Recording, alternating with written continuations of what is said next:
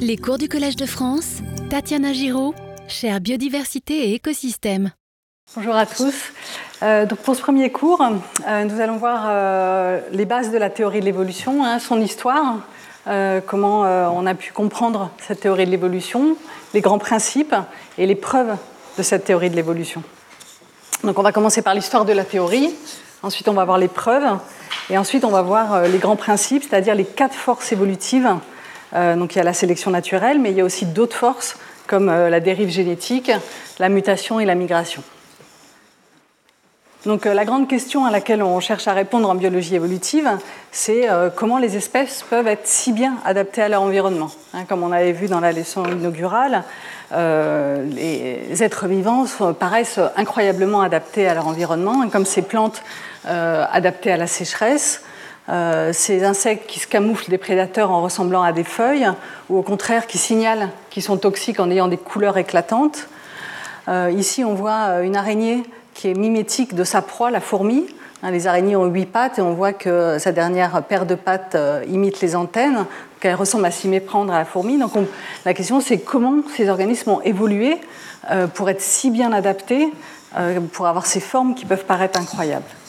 D'autres types d'exemples d'adaptation euh, qui inouïs à, l'environnement, donc c'est ces euh, orchidées trompeuses. Donc euh, la plupart des plantes, hein, pour produire leurs graines, ont besoin d'être pollinisées, c'est-à-dire que des, des, insectes transfèrent le pollen des fleurs mâles vers les fleurs femelles pour les féconder et autoriser la production de graines. Et en général, elles attirent les insectes avec du pollen, du nectar qui les nourrit.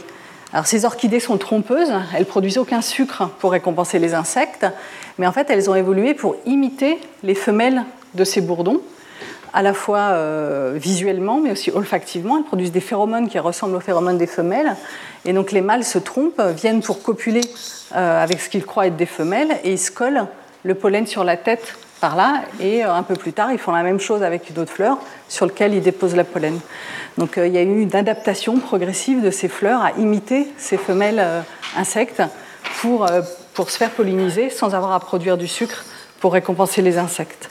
Un autre exemple classique hein, d'adaptation qui peut paraître euh, incroyable à expliquer, c'est donc euh, l'œil des vertébrés, par exemple, un très complexe avec une pupille qui permet de euh, contrôler la quantité de lumière, une lentille qui focalise sur la rétine, donc plein d'adaptations très complexes pour faire un œil qui fonctionne très bien.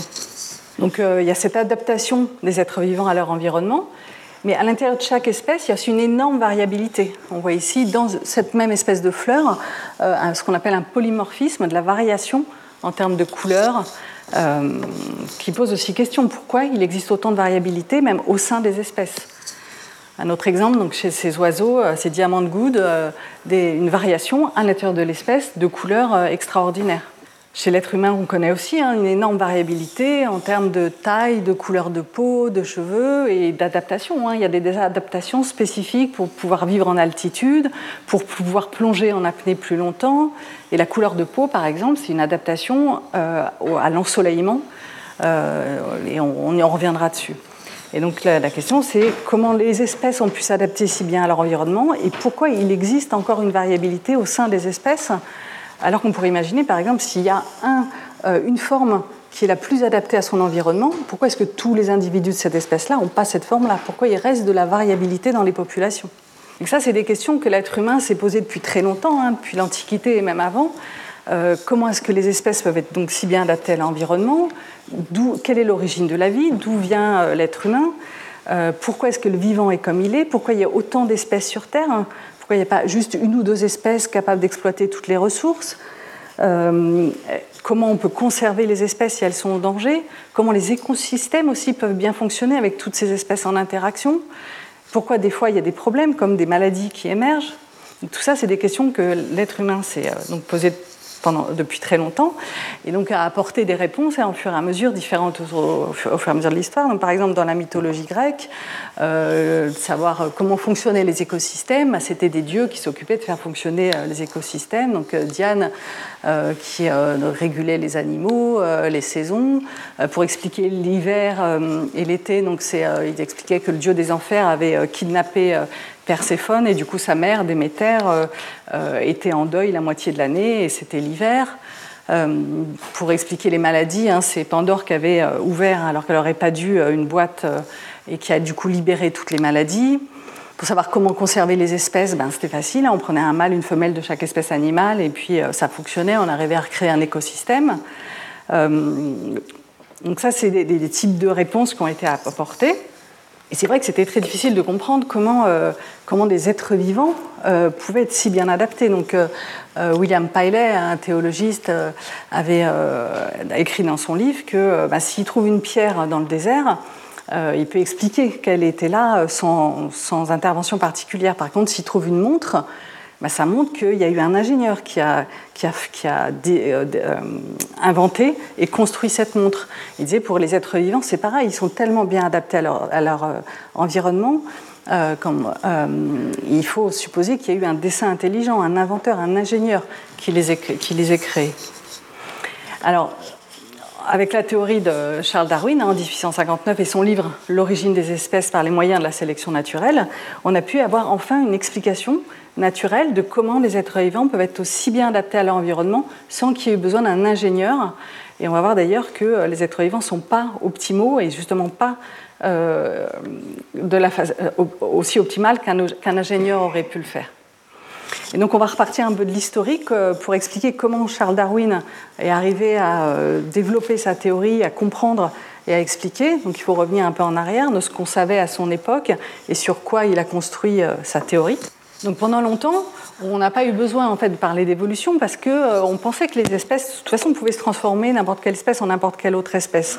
On pensait qu'il y avait une génération spontanée, c'est-à-dire que les êtres vivants pouvaient naître de matière inerte et que, euh, par exemple, ici on voit un vieux, une vieille image où euh, il y a des euh, mouches qui sortent de, cadavres en putréfaction, qui naissent à partir de rien, à partir de la matière inerte. Et là, on voit une image où donc, il y a des feuilles qui tombent et qui se transforment en poissons quand ils tombent dans l'eau et qui se transforment en canards quand ils tombent sur la terre. Donc euh, pendant longtemps, on, pensait que des espèces pouvaient se transformer euh, les unes dans les autres, et du coup on n'avait même pas besoin, enfin la théorie de l'évolution n'était même pas euh, nécessaire. Alors petit à petit, il y a eu des réfutations de cette génération spontanée et de cette transformation un peu de tout en n'importe quoi en particulier, euh, une des premières euh, par Francesco Redi, euh, qui a, démontré que ben non, les mouches ne pouvaient pas émerger de cadavres sans qu'il y ait une mouche qui est avant pondue dedans. Donc il a fait des expériences hein, scientifiques. donc s'il laissait de la viande pourrir dans un pot ouvert, ben, il y a des vers qui apparaissaient parce que des mouches pouvaient venir pondre dedans. Et par contre, si les bocaux étaient fermés, ben, il n'y a pas de vers qui apparaissait parce que les mouches ne pouvaient pas venir pondre dedans. Et il faisait aussi des expériences en disant oui, mais bon, c'est peut-être l'air qui, permet euh, euh, la génération spontanée. Donc il avait aussi fermé un filet qui laissait passer l'air, mais pas les mouches. Et donc il n'y avait toujours pas de verre. Donc il y a eu plein d'autres expériences qui montraient qu'il n'y avait pas de génération spontanée euh, et pas de transformation. Et donc on a pu en arriver euh, à un système de fixisme des espèces, c'est-à-dire que les espèces sont stables et ne bougent pas dans le temps. Et quelque part, c'était une, étape nécessaire pour après construire dessus la théorie de l'évolution euh, telle qu'on la connaît aujourd'hui. Et donc en particulier, euh, Carl Forliné a fait un système de classification des espèces, donc un des premiers systèmes de classification, en particulier chez les plantes, basé sur les systèmes de reproduction des plantes. Donc il a classé en espèces, en genre, en famille, en ordre. Et pour lui, ça rendait euh, compte du plan établi par Dieu. Et donc euh, pour chaque espèce, il y avait un peu un type idéal qui aurait été euh, celui créé par le créateur et que d'ailleurs qu'on déposait dans les herbiers, qui était le type de l'espèce. Et donc, dans cette division-là, toutes les variations au sein des espèces n'étaient pas du tout importantes. C'était juste la variation pas importante autour d'un type idéal. Alors qu'on va voir au contraire hein, que la variation est capitale faite dans la théorie de l'évolution. Alors, euh, petit à petit, on s'est aperçu quand même dans les registres fossiles, et en particulier euh, Cuvier, hein, qui a vraiment fondé la paléontologie, et en, arrivant à reconstruire à partir de, débris fossiles euh, des, animaux et à reconstruire une séquence d'animaux, euh, il s'est aperçu quand même qu'il y a des animaux qui existaient avant et qui n'existent plus actuellement. Il a réussi aussi à, il a hum, un peu développé la façon de dater les couches sédimentaires. Et donc, il s'est dit, ben oui, il y a des, animaux qui existaient avant qui n'existent plus, puis il y a plusieurs périodes, des nouveaux animaux qui sont apparus. Et donc, il est, alors il était toujours convaincu de fixisme, que les espèces ne changent pas. Mais donc pour expliquer le fait qu'il y a des espèces qui disparaissent et d'autres qui apparaissent, il, euh, était un grand fervent de ce qu'on appelle le catastrophisme, c'est-à-dire qu'il y a des grandes périodes où il y a des extinctions d'espèces et Dieu recrée d'autres espèces par euh, des séismes, des euh, météorites, des, des, grandes catastrophes et régulièrement des espèces qui apparaissent, d'autres disparaissent, mais elles ne bougent pas. Mais alors tant qu'on pensait que la Terre avait 4000 ans, c'était difficile d'imaginer l'évolution des espèces sur autant de temps. Et donc, un des, premiers qui a vraiment reculé l'âge de la Terre, euh, c'est Buffon, qui était euh, un naturaliste aussi et qui euh, s'est intéressé. Donc, alors, il s'est dit, eh ben, au départ, la Terre était une boule de feu. Donc, étant donné la matière qu'il y a dedans, les différents minéraux, étant donné le temps que ça met à refroidir une boule de feu, étant donné différents euh, minéraux qu'il peut y avoir dedans. Donc il a acheté des forges et il a fait euh, euh, chauffer différents types de matériaux, des métaux, de l'argile, du marbre, et regardez le temps que ça mettait à refroidir.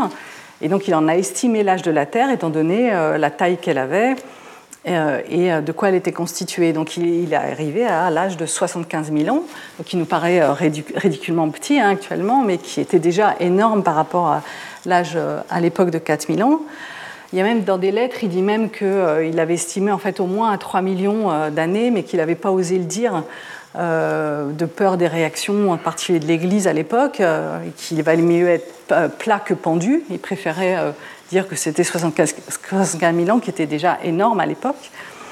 Alors ça, ça paraît, évidemment, ces estimations étaient plus faible que ce qu'on connaît actuellement, en particulier parce qu'il y a une chaleur interne à la Terre qui continue à réchauffer, notamment la radioactivité. Mais donc euh, euh, ça, ça a été une étape aussi importante, de savoir qu'on avait du temps. Euh, et on va voir que c'était une idée très importante pour Charles Darwin, le, nombre de générations nécessaires pour l'évolution.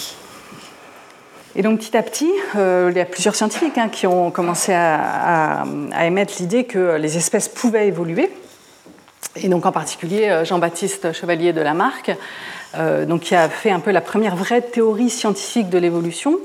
Euh, alors, donc, suivant son idée, donc, il y avait de la, génération spontanée régulièrement, des, nouvelles lignées apparaissaient régulièrement, et elles se complexifiaient au cours du temps par une espèce de dynamique interne et le, surtout, ce qui est important pour lui, c'est que le mécanisme de, complexification des êtres vivants, c'était l'hérédité des caractères acquis.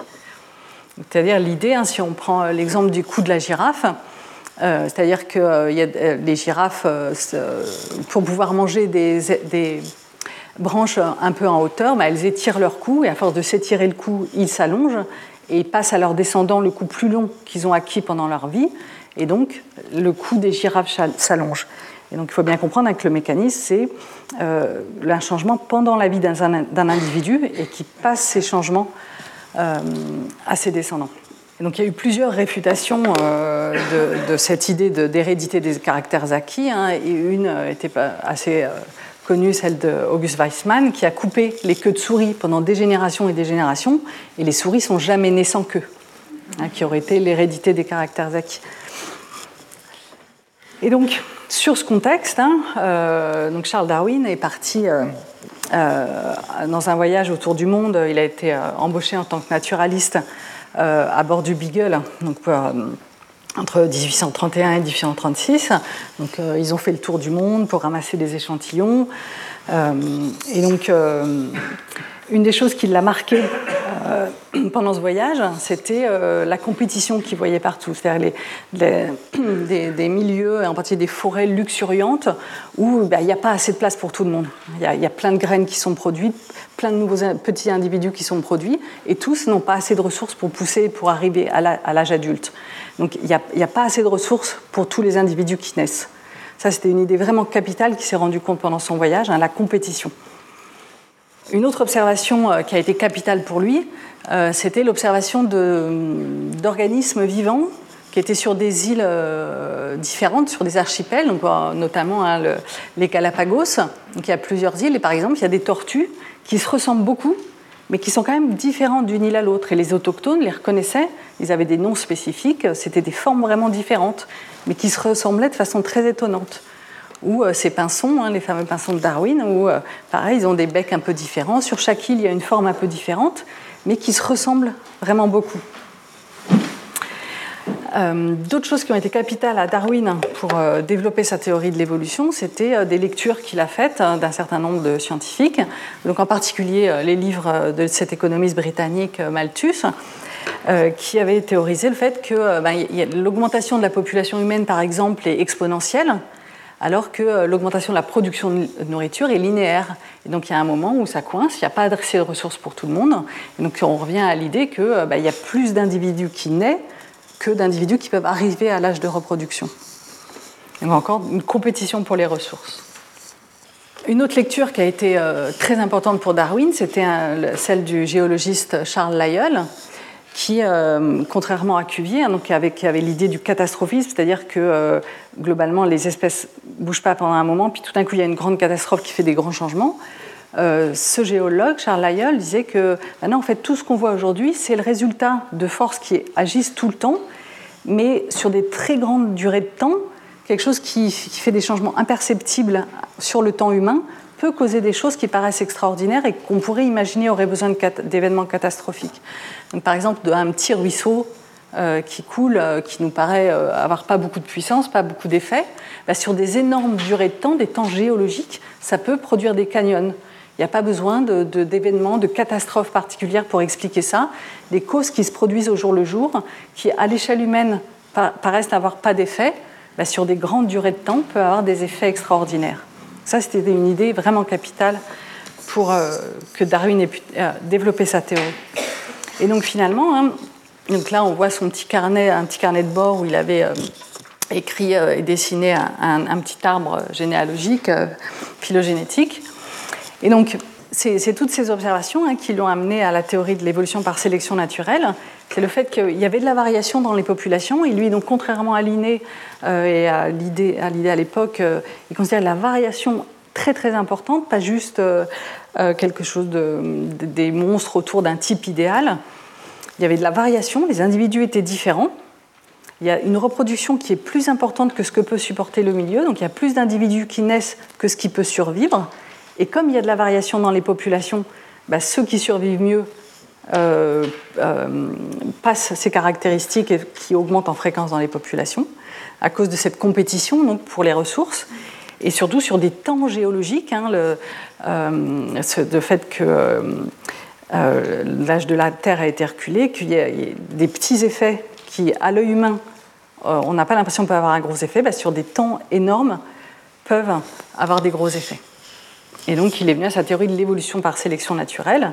Et donc, si on compare le principe à celui de Lamarck, hein, donc Lamarck, c'était l'idée que euh, les, girafes euh, étirent leur cou pour aller euh, manger leurs branches en hauteur. L'idée de Darwin, c'est qu'il y a de la variation dans les populations. Il y a des girafes qui ont des coups plus ou moins longs. Les girafes qui ont des coups plus longs arrivent à mieux se nourrir, survivent mieux. Celles qui ont des coups plus longs, plus courts, meurent plus. Et donc, il ne reste dans la population que les girafes aux les plus longs, qui transmettent à leurs descendants ces coups les plus longs. Et donc, en moyenne dans la population, de génération en génération, les girafes ont un coup plus long. Mais il faut bien comprendre que c'est un tri des individus, hein, une compétition. Et ça veut dire qu'il y a des individus qui se reproduisent moins ou qui survivent moins que les autres. Une autre façon euh, d'illustrer ce principe, hein, c'est de dire qu'il y a de la variation dans les populations. Ici, les individus sont plus clairs, euh, plus petits, ou plus gros, plus bleus. Ils ne changent pas pendant leur vie, hein, ils restent exactement pareils. Ici, les individus plus gros et plus foncés survivent mieux ou laissent plus de descendants. Et donc, ils passent leur caractère à leurs descendants. Et donc, on voit si ça se produit sur plein de générations. Ben, les, individus qui portent des caractères qui font qu'ils survivent mieux ou se reproduisent mieux, ben, nécessairement augmentent en fréquence dans les populations. Une autre façon de le représenter, hein, c'est euh, donc la, théorie de l'évolution par sélection naturelle avec ses différentes euh, composantes absolument essentielles pour que ça fonctionne. Donc il faut qu'il y ait de la diversité dans les populations, de la variation. Ici, il y a des euh, coccinelles grises ou rouges. Il faut qu'il y ait de l'héritabilité, c'est-à-dire que les caractères soient transmis aux descendants. Donc ici, les coccinelles sont gris fassent plutôt des descendants qui sont gris et les coccinelles rouges des descendants qui sont rouges. Il faut qu'il y ait une différence de survie ou de nombre de descendants. Ici, les coccinelles rouges sont moins mangées parce qu'elles sont toxiques et elles sont reconnues par les prédateurs. Euh, elles sont moins mangées, elles survivent mieux. Donc, de génération en génération, la proportion de coccinelles rouges augmente jusqu'à envahir la population. Et donc, un deuxième aspect de la théorie de Darwin hein, qui en découle, c'est que euh, bah, toutes les espèces ont un ancêtre commun, dérivent d'un ancêtre commun par diversification euh, au cours du temps, au cours des temps géologiques. Donc une autre façon de voir la différence entre euh, Lamarck et Darwin, hein, donc, euh, la théorie de Darwin, c'est qu'il y a un ancêtre commun à tous les êtres vivants actuels qui se sont diversifiés progressivement au cours du temps, alors que Lamarck, hein, l'idée c'est qu'il y avait plusieurs lignées avec des générations spontanées régulièrement et une complexification au cours du temps par l'hérédité des caractères acquis, par une dynamique interne euh, alors que chez Darwin, hein, il n'y a pas de dynamique interne, euh, il n'y a pas de direction dans l'évolution, c'est juste s'il y a des variants, comme on dit maintenant, des variants génétiques qui fait qu'un individu se reproduit plus que les autres ou survive mieux, bah forcément ces gènes seront surreprésentés dans la génération suivante. Donc dans le livre de Darwin, il n'y avait qu'une seule figure hein, dans le livre euh, L'origine des espèces. donc on voit au cours du temps hein, des lignées se diversifier. Alors ce qui est intéressant, donc on voit à chaque nœud euh, plusieurs lignées qui apparaissent et seulement les deux lignées opposées euh, arrivent à persister. Donc il a symbolisé comme ça l'idée de compétition. Il fallait qu'il soit plus différent pour persister. Euh, et alors ce qui était intéressant, c'est qu'il n'avait pas mis des niveaux. Il ne disait pas que c'était des espèces ou que c'était des variétés. Il n'a pas mis des noms d'espèces, pas de hiérarchie. C'était vraiment une diversification au cours du temps qui pouvait se produire à plusieurs niveaux, au niveau population, variété, espèces. Euh, et donc, euh, ce qu'on voit bien ici, hein, c'est un équilibre dynamique. Euh, il y a tout le temps évolution, tout le temps diversification, extinction. et donc, la, biodiversité qui est générée ainsi, hein, un équilibre dynamique hein, qui évolue en permanence, qui se diversifie avec des espèces qui s'éteignent, des variétés qui s'éteignent, d'autres qui se forment, en s'adaptant à l'environnement. Alors après, il y a eu d'autres façons de représenter ces, arbres du vivant. Euh, et en particulier pas toujours optimal, hein, par exemple, Ekel, donc il a repris un arbre euh, tel que, euh, suivant le modèle de Darwin, un, arbre des espèces, mais donc il a remis l'homme tout en haut, et puis les protistes, les vers, les choses un peu inférieures tout en bas. Donc on sait maintenant que c'est une très mauvaise façon de représenter l'arbre du vivant, ne ressemble pas du tout à ça. Il n'y a pas de hiérarchie ou de direction. Hein, si on, maintenant qu'on a accès à l'ADN, on peut séquencer le même, un même fragment d'information génétique, un même gène dans plein d'espèces vivantes et tracer vraiment l'arbre de la vie tel qu'il existe. Donc euh, ici, euh, plus, euh, plus, des clades ou des espèces sont proches, plus ils sont proches génétiquement, donc plus, ils ont un ancêtre commun récent. Et donc, ce qui a été vraiment très étonnant quand on a eu donc, accès à l'ADN, à l'information génétique, de retracer cet arbre de la vie. Donc déjà, il y a trois domaines très différents. Euh, et il y a deux domaines, donc une diversité énorme qui est constituée seulement de bactéries. Hein, ici, les bactéries, et là, ce qu'on appelle des archées, qu'on trouve par exemple dans des milieux assez extrêmes, les fumeurs noirs. Et, donc, et même dans, dans, le domaine des eucaryotes, ceux qui ont un noyau euh, dans lequel ils enferment leur ADN, dans lequel on trouve euh, les animaux, les plantes, même dans ce domaine des eucaryotes, hein, on voit que les animaux, c'est vraiment juste une toute petite branche L'immense diversité même des eucaryotes, c'est des êtres unicellulaires microscopiques dont on n'avait même pas, on réalisait pas l'importance de la diversité et de l'abondance sur Terre. Donc les plantes, c'est pareil, hein, sont très éloignées euh, des animaux, mais pareil, représentent une toute petite branche de l'arbre de la vie. Et les champignons, hein, pendant longtemps, qui ont été considérés comme étant des plantes, ben, on s'est aperçu qu'en fait, c'est un groupe frère des animaux. Ils sont très proches, ils sont diversifiés, ils se sont différenciés il n'y a pas très longtemps des animaux, alors que les plantes, on voit, sont vraiment à l'opposé de ce groupe des eucaryotes. Et donc, il y a une diversité énorme et bien au-delà des plantes et des animaux euh, qui, sont qui ont été les plus étudiés pendant longtemps. Une autre façon euh, de représenter l'arbre de la vie, euh, euh, donc c'est sous forme de buisson. Hein. Il faut bien imaginer que donc il y a une diversité énorme et buissonnante et que euh, alors si on, donc là encore une fois on voit ici les champignons, les archées, les bactéries, ici les eucaryotes, et on voit l'homme, il n'est pas, tout en haut de l'arbre, il est juste un petit rameau qui, au milieu d'un énorme buisson avec une diversité inouïe. Et d'ailleurs, euh, l'homme n'est pas du tout même la dernière espèce des primates qui s'est différenciée. Hein. Si on reconstruit l'arbre généalogique, donc encore une fois, euh, la distance représente euh, le temps depuis leur divergence, on voit que ben, l'être humain s'est différencié, ce n'est pas la dernière espèce qui s'est différenciée parmi les primates. Donc évidemment, ça replace l'être humain dans l'arbre de la vie, dans la diversité. Donc il y a eu beaucoup d'opposition à son époque, que ça a bouleversé évidemment beaucoup la société, la vision euh, de la vie et de l'être humain euh, au sein de la diversité de la vie. Et encore actuellement, il y a beaucoup d'opposition. donc on voit là sur un billet d'Angleterre, He was wrong, il, avait tort. Et donc on va voir pourtant, il y a beaucoup de preuves scientifiques qui appuient cette théorie. Alors une des critiques, ce qu'on peut entendre sur la théorie de l'évolution, c'est que c'est qu'une théorie, mais c'est une théorie au sens scientifique, justement. C'est-à-dire que c'est testable. C'est-à-dire qu'on peut faire des hypothèses et on dit, bah, si j'obtiens ce résultat, ça valide mon hypothèse. Si j'obtiens ce résultat, ça infirme mon hypothèse. Donc on peut tester cette théorie. Et jusqu'ici, elle a résisté au test. Donc c'est, oui, une théorie scientifique et on va voir qu'il y a euh, beaucoup d'éléments qui l'appuient.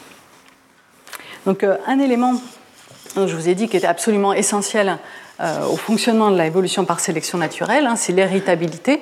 C'est-à-dire que bah, pour que le tri change ensuite la composition des populations, il faut que ceux qui ont mieux survécu passent, survécu passent à leurs descendants leurs caractéristiques. Alors Darwin, à l'époque, n'avait aucune idée de ce mécanisme. Euh, qui, euh, et, d'ailleurs, il n'était pas complètement contre l'hérédité des caractères acquis. Hein. il n'avait pas dit que c'était complètement faux. Il n'avait pas de, de mécanismes euh, qui expliquaient euh, cette cette hérédité des caractères. Et pourtant, on sait qu'il avait euh, les livres de Mendel qui, apportaient la réponse. on n'est pas sûr s'il l'a lu, en tout cas, il n'a pas compris l'importance, et d'ailleurs, personne n'a compris pendant très longtemps l'importance des, des, travaux de ce moine autrichien qui a été redécouvert bien longtemps après. Et donc, ce qu'il faisait, c'est qu'il s'amusait à croiser des haricots dans son jardin des, milliers et des milliers, il a analysé des milliers de descendants. Et donc, ce qu'il retrouvait, c'est que donc, par exemple, il croisait euh, des haricots qui avaient des graines jaunes euh, lisses avec des haricots qui donnaient des graines plus vertes et ridées. Et en première génération, souvent, euh, les graines étaient toutes pareilles de la forme d'un des parents. Mais en deuxième génération, ça reségrégeait, c'est-à-dire qu'il retrouvait les caractères parentaux. Ça veut dire qu'il ne s'était pas dilué dans les descendants, hein. il retrouvait les deux types des caractères parentaux et en proportion toujours identiques mathématiquement. Et refaisait ces stats, c'était euh, toujours les mêmes proportions. Et donc ça, c'est vraiment important. C'est-à-dire que ça veut dire qu'il euh, y, a des caractères qu'on appelle euh, de l'hérédité particulière et pas par mélange. Hein, si, on pourrait imaginer que les, haricots qu'il a croisés, ça se mélange, c'est-à-dire que ça donne un mélange entre le jaune et le vert, ces graines. Mais non, en deuxième génération, ça reségrège en des graines jaunes et des graines vertes, ou des graines ridées et des graines lisses. Il n'y a pas de mélange entre les parents, les caractères des parents restent séparés et peuvent être transmis indépendamment aux premières générations, deuxième génération, troisième génération. donc ça, c'est vraiment euh, capital pour que la théorie de l'évolution par sélection naturelle puisse fonctionner. Si on imagine par exemple si l'hérédité fonctionnait par mélange et qu'il y a un nouveau variant très bénéfique qui apparaisse dans la population, bah, il serait très vite dilué. Il ne pourrait pas euh, être sélectionné. C'est parce qu'il y a une hérédité, c'est parce que euh, donc, la façon dont on l'explique aujourd'hui, hein, par euh, l'information génétique, s'il y a une mutation bénéfique qui apparaît, bah, elle, reste en tant que mutation bénéfique et elle peut augmenter en fréquence dans la population. Elle n'a pas mélangé, dilué parmi toutes les variations qui existent. Et donc effectivement, hein, c'est en 1953 qu'on a découvert la molécule responsable de l'information génétique. Hein, donc c'est Watson et Crick qui ont le prix Nobel, alors que Rosalind Franklin a été euh, beaucoup oubliée euh, dans cette histoire, alors que c'est elle qui avait fait les clichés absolument indispensables par diffraction de l'ADN, et donc que euh, Watson et Crick lui avaient subtilisé son, son, son, accord, et elle a été oubliée pendant longtemps de toute reconnaissance. Donc c'est assez général. Hein, les, les, femmes en sciences, pendant très longtemps et encore maintenant, ça a même été théorisé sous le, le terme de l'effet Matilda, de minimiser, voire invisibiliser le travail des, femmes en sciences. Et ça, Rosalind Franklin est un très bon exemple. Donc, depuis, hein, donc, euh, ça, a été vraiment essentiel pour euh, euh, donner toute une nouvelle dimension à la théorie de l'évolution, de savoir quelle est la base de cette héritabilité, de cette hérédité. donc c'est la molécule d'ADN, hein, cette double hélice qui est logée dans nos chromosomes, dans les noyaux chez les eucaryotes, dans les cellules, dans chaque cellule.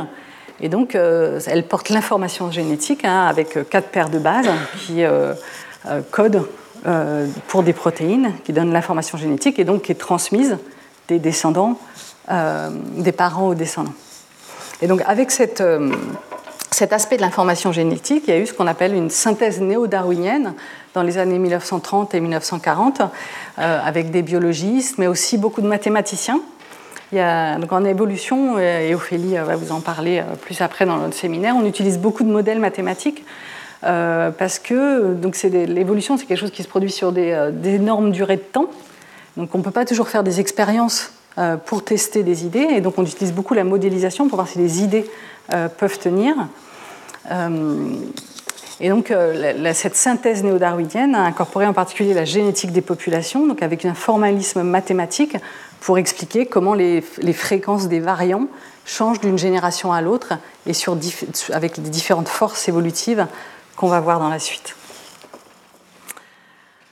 Euh, donc euh, l'évolution par sélection naturelle. Hein, donc maintenant, a, la façon dont on le dit actuellement, donc il y a la variation génétique dans les populations.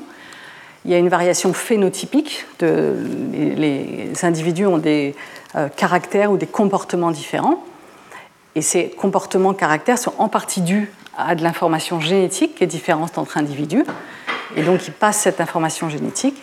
Et donc, si cette variation-là est au moins en partie due à des variations génétiques et qu'il y a une différence de survie ou de reproduction, ben nécessairement, ça change la fréquence des variants génétiques dans la population. Et donc, ça fait évoluer les populations. Elles s'adaptent, elles changent de, fréquence de ces variants génétiques.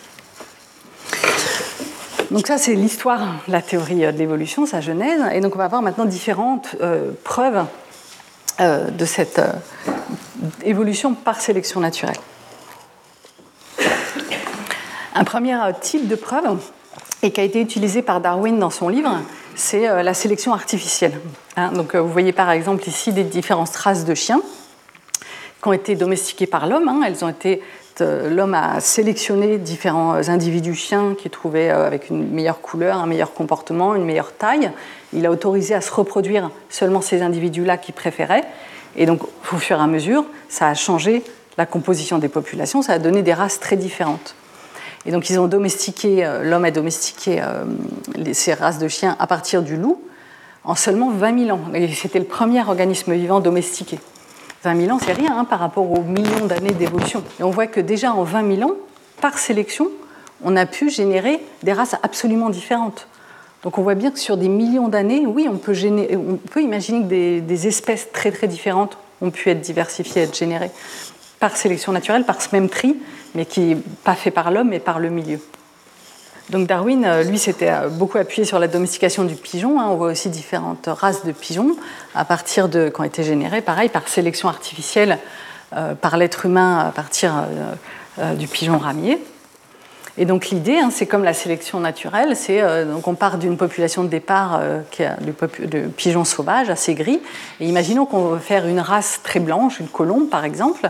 Ben, on va choisir les individus les plus blancs, les plus clairs dans cette population on va laisser seulement ces individus-là se reproduire.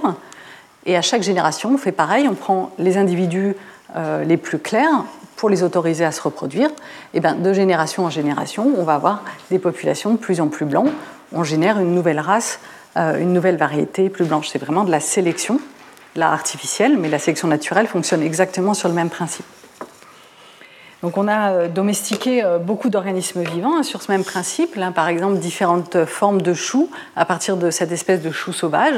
Et donc on a euh, l'être humain pris les individus, alors il a, transformé différentes parties de la plante, hein, soit les fleurs, les feuilles, les bourgeons, il les a transformés en différentes variétés de choux. Et on voit drastiquement différentes hein, par rapport aux choux sauvages, et pareil, en, très peu de temps. Donc la sélection est, extrêmement puissante pour générer des nouvelles variétés, des nouveaux organismes vivants. Un autre exemple de domestication, c'est la domestication du maïs. Donc on voit ici un maïs actuel hein, avec une seule tige, des épis très gros, avec des gros grains, euh, plein de ressources, plein d'amidon. Euh, qui restent, les grains restent sur la tige, ils sont plus faciles. Donc le fait qu'il y ait une seule tige, que les grains restent sur la tige, euh, ils sont plus faciles à récolter. Alors que l'ancêtre sauvage, hein, qu'on appelle la théocinthe, on voit ici son fruit, donc euh, avec très peu de ressources, des, grains très durs, très difficiles à manger, qui en plus dispersent euh, dès qu'ils sont mûrs, avec plein de tiges plus difficiles à récolter. Donc euh, l'être humain a sélectionné beaucoup de caractéristiques qui facilitaient la culture, qui, qui permettaient d'avoir plus de ressources dans les fruits. donc pareil, en, relativement peu d'années par rapport à l'évolution naturelle, a réussi à changer drastiquement.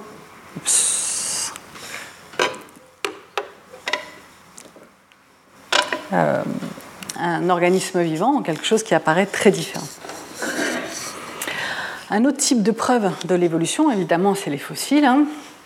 Donc, euh, euh, on voit par exemple ici, on peut trouver des formes intermédiaires entre des mammifères terrestres et des mammifères marins. donc une série graduelle qui montre des transformations progressives pour une adaptation à un nouveau milieu, ici le milieu marin et qui montre aussi hein, qu'il n'y a pas une direction unique euh, dans l'évolution. Hein. Les premières formes de vie étaient euh, euh, marines, petit à petit sont sorties de l'eau, mais certaines sont retournées à l'eau. D'autres exemples de, gradation progressive qu'on trouve dans les fossiles, c'est cette évolution graduelle de la forme des coquilles des foraminifères. Hein. C'est des petits organismes, des protistes qui forment des coquilles comme ça en calcaire ou en silice. Et donc là, on voit, euh, euh, euh, en fonction du temps des, séries fossiles, une transformation à partir d'une coquille complètement plate à une coquille conique, à deux endroits différents, deux séries de fossiles différents, et une évolution graduelle vers une forme de, de coquille plate à coquille conique, graduellement au cours du temps. D'autres types de preuves de l'évolution, c'est le fait qu'il y ait des structures homologues entre les êtres vivants.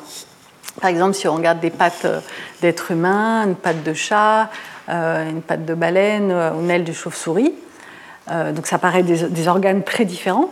Et pourtant, en fait, ils sont fabriqués à partir des mêmes types d'eau, mais qui ont juste des tailles un peu différentes, des organisations les uns par rapport aux autres un peu différents, mais qui, donc on voit les couleurs, là, correspondent à des origines identiques à la fois embryologiquement parlant et évolutivement parlant, phylogénétiquement parlant. Et donc on voit bien qu'il y a une transformation au cours du temps à partir de quelque chose qui, existait chez l'ancêtre commun, une transformation des mêmes choses pour donner des formes complètement différentes. Et donc euh, ça, montre bien, et on y reviendra aussi, que comme avait dit Jacques Monod, hein, l'évolution ne tire pas ces nouveautés du néant, elle travaille sur ce qui existe déjà. La sélection naturelle opère non à la manière d'un ingénieur, mais d'un bricoleur. C'est-à-dire qu'à ben, partir d'un organisme qui existe, de mutations qui se produisent au hasard, les, euh, variations qui permettent de mieux survivre ou de donner plus de descendants augmentent en fréquence, mais pas comme un ingénieur qui optimiserait au mieux à partir de rien. L'évolution, le travail, c'est euh, vraiment euh, à partir d'un organisme qui existe, de nouvelles mutations qui apparaissent, qui sont au hasard, qui sont sélectionnées ou pas. et donc, ça ne donne pas des organismes qui sont optimaux. Hein, par exemple, euh, si on reprend nos, cétacés, euh, ben, on voit un petit os ici, ce qu'on appelle un organe vestigial, qui sont en fait des, restes atrophiés de ces pattes qui euh, étaient les pattes chez les ancêtres à quatre pattes, qui servent plus à rien chez ces baleines, mais qui sont encore là, qui n'ont pas encore complètement disparu, hein, donc qui montrent bien que l'évolution fonctionne en bricoleur, que c'est pas comme un, ingénieur qui aurait aucune raison de mettre là ces pattes qui servent à rien. Mais ça se comprend très bien si on voit l'évolution en termes de euh, transformation depuis un ancêtre commun progressive à partir de mutations qui se produisent. d'autres exemples hein, du fait que les êtres vivants ne sont pas complètement optimaux comme ferait un ingénieur, mais qui montrent que c'est vraiment le résultat d'un bricolage de la façon dont fonctionne l'évolution. Donc c'est quand on, quand on compare ces embryons, hein, donc de poissons, tritons, oiseaux, moutons, êtres humains, et eh bien, à un stade précoce du développement, l'embryon, ben, ils portent tous des queues et des branchies qui n'ont pas, qu'ils pas à l'âge de l'être humain, n'a pas de queue et de branchies à l'âge adulte. Donc ça, un ingénieur n'aurait aucune raison de mettre des queues et des branchies. Euh, ça se résorbe après au cours du développement. Mais ça se comprend très bien, pareil, si on comprend l'évolution comme des transformations progressives à partir de mutations qui sont produites, et toutes les mutations possibles qui optimiseraient au mieux ne sont pas forcément produites. Euh, donc à partir d'un ancêtre qui vivait dans l'eau, il y a une transformation progressive, mais il reste toujours un stade embryonnaire où on a une queue et des branchies. Euh, un reste aussi euh, de, nos ancêtres primates, hein, c'est souvent les, bébés êtres humains naissent avec ce qu'on appelle un lugano, un duvet assez important, qui perdent assez rapidement, donc qui sert à rien, hein, mais qui est le reste de, de caractère qui a été avantageux chez les ancêtres. Un autre exemple euh, d'évolution en bricolage et qui montre que tout n'est pas optimal. Hein, euh, donc, euh, si on reprend l'exemple de l'œil des vertébrés, il paraît extrêmement performant, voire optimal, et pourtant, donc si on le compare à l'œil de la pieuvre, qui ressemble étonnamment, hein, qui, pourtant a évolué indépendamment, donc il y a eu évolution indépendante vers la même forme, plusieurs fois indépendamment, on voit que l'œil de la pieuvre est plus optimal que l'œil des vertébrés. Euh, chez l'œil de l'être humain, euh, on voit les cellules photoréceptrices ici, elles sont dirigées vers le corps et pas vers la lumière. Donc la lumière, pour stimuler ici les cellules photoréceptrices, elle doit traverser les nerfs optiques et ces cellules. Donc on perd beaucoup d'informations, on voit beaucoup moins de lumière et beaucoup moins net qu'on pourrait voir. Alors que euh, si on voit l'œil de la pieuvre, par exemple, les cellules sont tournées du bon côté. C'est beaucoup plus efficace. Et du coup, en fait, comme elles sont dans le mauvais sens, euh, les, nerfs, les, nerfs, optiques, en passant, ils créent un point aveugle ici où il n'y a aucune cellule photoréceptrice. Et donc, on a effectivement un point aveugle dans l'œil que n'a pas la pieuvre, hein, puisqu'elles sont dans le bon sens. Euh, il n'y a pas de point aveugle ici. Et donc, euh, ça, montre bien. Hein. donc, il y a eu une, optimisation, enfin, une, amélioration progressive pour donner un organe qui est déjà extraordinaire, mais qui n'a pas fait au mieux comme aurait fait un ingénieur le plus optimal possible. Un autre exemple euh, est que donc, euh, Richard Dawkins avait disséqué en direct, en vidéo, euh, en 2009, une girafe pour montrer ce, nerf laryngé récurrent gauche qui est pareil pas très optimal. Donc c'est un nerf qui passe de, du larynx au cerveau pour le stimuler. Mais au lieu de passer directement du larynx au cerveau, il passe sous l'aorte donc il fait un détour euh, inutile. Donc euh, chez, euh, bon, chez l'être humain, il fait un détour, mais chez la girafe, du coup, au lieu, ce nerf, au lieu de faire seulement 5 cm comme il pourrait faire en passant directement du cerveau au larynx, il fait 5 mètres. Et on peut imaginer chez les dinosaures, pareil, c'est absolument pas optimal. Mais ça s'explique très bien. Donc chez les poissons, ce, nerf, il était linéaire, et puis petit à petit, le cou s'est allongé. Il s'est allongé en restant sous la horte, petit à petit. Et il n'y a pas eu de mutation qui l'a fait hop, passer directement. C'est vraiment une modification depuis des ancêtres, depuis un ancêtre, euh, et qui ne donne pas à la fin quelque chose de complètement optimal, qui est le résultat d'une évolution. Donc il y a plein d'autres exemples, hein. par exemple ce qu'on appelle les organes vestigiaux, donc l'appendice humain, qui ne sert plus à rien, voire qui peut être vraiment embêtant dans certains cas, qui s'infecte. Donc ça servait chez un ancêtre à digérer des matières végétales crues euh, qui sert plus trop actuellement, mais on l'a gardé. Le coccyx aussi, hein, c'est cet os-là, c'est un reste d'une queue préhensible des ancêtres euh, de l'être humain. Donc maintenant, donc c'est des vertèbres qui maintenant sont soudées. Euh, alors donc, comme je vous disais, l'embryon a une queue, l'embryon humain a une queue à un certain stade de développement qui se résorbe après. Et donc on a toujours ce coccyx qui sert à pas grand-chose, mais qui sont des restes de cette queue préhensible. Donc les dents de sagesse, hein, pareil, c'est un organe vestigial. Il y a des, êtres humains qui n'en ont plus, d'autres qui euh, elles sortent plus, ou voire elles peuvent vraiment poser des problèmes en, occupant trop de place ou en poussant euh, pas droit, et qui sont des restes d'un ancêtre qui avait euh, un, régime alimentaire où il devait beaucoup plus mastiquer du végétal très dur, des racines, Et donc, c'est un organe, une preuve d'évolution. Un autre organe vestigial chez l'être humain, c'est ce muscle long palmaire. Hein. Il y a 14%, à peu près des êtres humains qui ne l'ont plus. On voit ici, en mettant ses doigts comme ça, on voit si on l'a ou pas. Et donc, qui servait chez des ancêtres primates pour passer d'arbre en arbre. Euh, et qui ne nous sert plus à rien, mais qui, euh, a été perdu chez certains individus, chez certaines lignées, et conservé chez d'autres. Un autre dernier organe vestigial, c'est l'être humain, c'est ce pli semi-lunaire ici, cette petite excroissance, euh, qui sert à rien, mais qui est un reste de cette deuxième paupière qu'ont beaucoup de reptiles, qui permet d'humidifier l'œil. Donc ça, c'était euh, des preuves des organes vestigiaux, hein, qui sont des preuves très fortes que euh, les êtres vivants actuels euh, résultent d'évolution depuis un ancêtre commun, et qui n'est pas le résultat d'un, comme ferait un ingénieur. Une autre type de preuve, c'est le fait que donc, le, code, le code génétique, hein, vous savez que donc, l'ADN dont on parlait tout à l'heure, la double hélice a un code génétique formé de quatre lettres, un TCG, qui est transcrit en ARN messager et ensuite traduit en protéines. Donc les codons, c'est-à-dire des groupes de trois lettres, donnent un acide aminé, et donc un gène est formé d'un euh, certain nombre de codons qui, donnent, qui codent pour une certaine chaîne d'acides aminés qui donne une protéine. Et donc ce code génétique, hein, donc on voit ici euh, les trois lettres, la première lettre, la deuxième lettre et la troisième lettre. Qui est donc par exemple cette combinaison AAG donne une lysine quand elle est traduite. Donc il y a un code génétique, et ce code génétique est universel. Il a été hérité depuis l'ancêtre commun de tous les êtres vivants. Et d'ailleurs, si on aligne, si, on prend une protéine par exemple euh, chez l'être humain, le rat, euh, le poulet, euh, donc plein d'animaux, on prend une protéine. Donc là, chaque lettre est un acide aminé. Et on peut aligner entre les différentes espèces ici en ligne. Et on voit qu'il y a des acides aminés qui sont communs entre toutes les espèces et d'autres qui sont variables qui montrent aussi ce changement au cours du temps. Donc on le représente souvent sous cette forme de cet arbre généalogique. Hein. Donc, si on compare les séquences de certains gènes de différents êtres vivants, on reconstruit leur proximité génétique. Hein. Donc, pour, beaucoup de protéines, l'homme va être plus similaire au cochon, euh, les reptiles plus similaires aux oiseaux, et ils seront encore plus éloignés des levures euh, ou des bactéries. Et donc encore plus fort que euh, le code génétique universel, hein, le fait qu'on arrive à reconstruire ces arbres généalogiques et qu'on arrive à trouver le même arbre généalogique pour différents gènes dans le génome.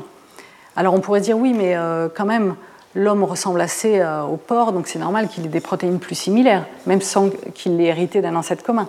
Mais c'est vrai, même si par exemple on regarde des séquences qui ne sont pas codantes, qu'il y a beaucoup d'ADN, de, de, parties d'ADN qui ne servent à rien, qui ne codent pas pour des protéines.